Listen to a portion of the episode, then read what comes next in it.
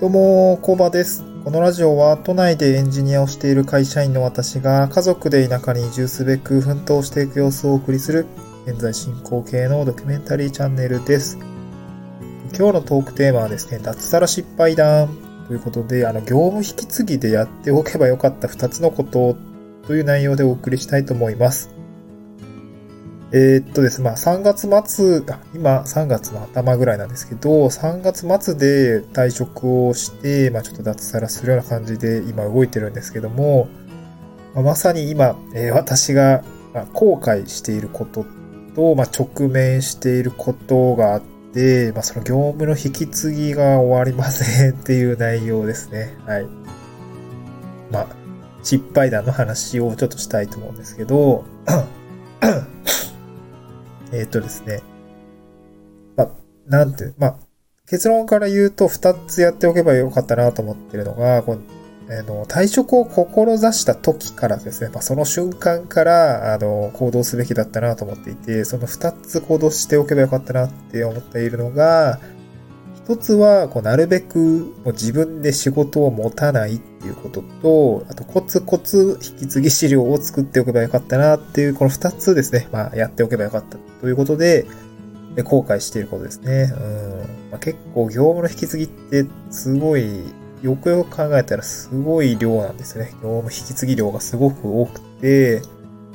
えー、っと、今、こう、なんていうんですかね、えー、大変な思いをしているというような状況です。で、まあこの、退職を志した時からですね、こうなるべく自分で仕事を持たないって、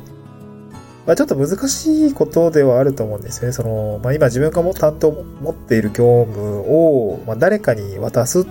お仕事を振るっていうことになるので、もうその、ちょっとまあ状況的にも一人でしかやってませんみたいな状況だと誰に振るねんって感じなので、えー、っと、難しいかもしれないですけど、まあ、大抵の仕事って、ちょっとわかんないですけど、何人かとやっているんじゃないかなと思っていて、まあ私も、えー、まあ私は微妙なんですけどね、一人、一人プロジェクトもあったりするし、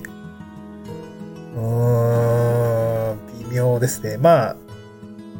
いなくはない。0.5人分ぐらいはですね、ちょっといる気がするので、まあ、その人にですね、まあ、少な、少ちょっとずつ、こう、ちょっと仕事をね、体験してもらうってことでやってもらえばよかったなと思いました。まあ、完全には触れないかもしれないんですけど、ちょっと今、えっ、ー、と、こっちも忙しいんで、ちょっとこれ一部手伝ってもらえますかみたいなことを、まあ、口実にでもよ、よくて、なんかそういうことをやっておけばよかったなと思いました。まあ、私ね、なんかそう振りづらい人なんですよね。の同僚の人が。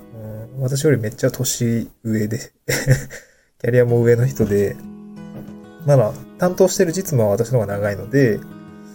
うんと、私が主な、えー、担当としてやってるんですけど、なんかちょっと振りづらいんですけど、まあそんなことは、あの、そんなことはって感じなんですね。そんなことは気にせず、一部でも振っておけばよかったなというふうに思いました。まあ、その、引き継ぎにおいて、なんか、少しでもやったことがある内容と、なんか全くやったことないことを引き継がれるのとでは、その引き継がれる立場としては、なんかこれはやったことあるから、なんとなくイメージつくなとか、そういう経験がちょっとでもあればですね、引き継ぎは楽になるかなと思いました。これやっておけばよかったなっていう形でちょっと後悔をしています。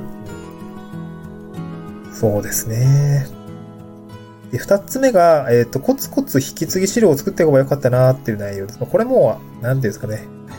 えっと、別に難しいことはないと思うんですけど、まあ、引き継ぎ作る資料ってこの間際になると意外とドタバタしていて、時間ないなっていうところなんですよね。意外と時間がない。まあ、ちょっと、どうなんだろう。エンジニア業界だからなのかな？わかんないですけど、で、退職まで2ヶ月くらいあるなら、その2ヶ月前から作ってもいいと思うんですよね、引き継ぎ資料って。誰に引き継ぐか、引き継ぐかわかんないけれども、えっと、変わらない部分ってあると思うんですよね。そういうところは、あの、まあ、例えば前提とかですね。まあ、私エンジニアなので、あの、担当してるシステムの概要とか、構成とか、えっと、誰が関係してるのかとかっていうのは、なんかその、別にそんなガラッと変わるわけではないと思うので、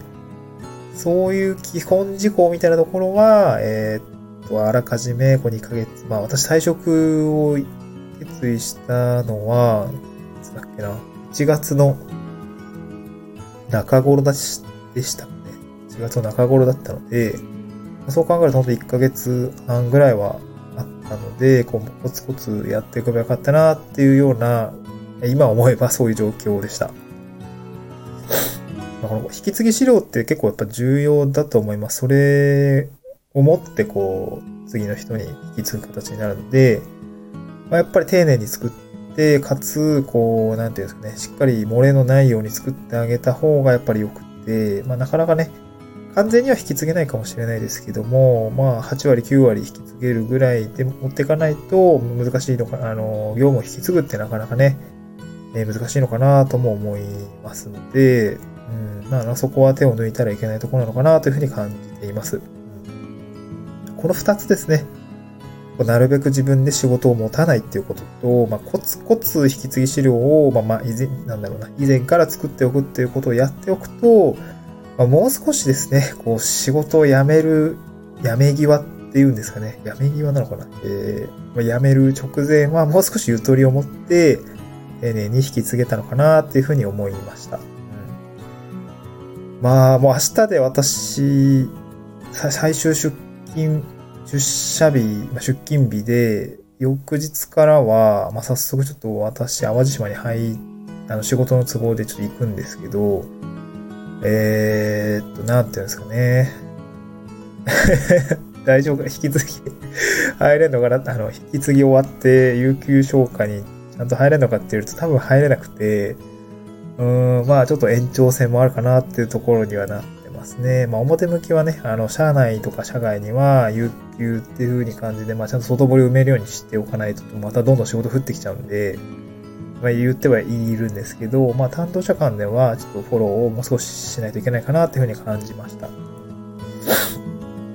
まあ、この脱サラ失敗談ですね、聞いて、まあ、3月末でもしかしたら退職される方たくさんいるかなとは思うんですけど、えっ、ー、と、もしですね、あの、まあ、今から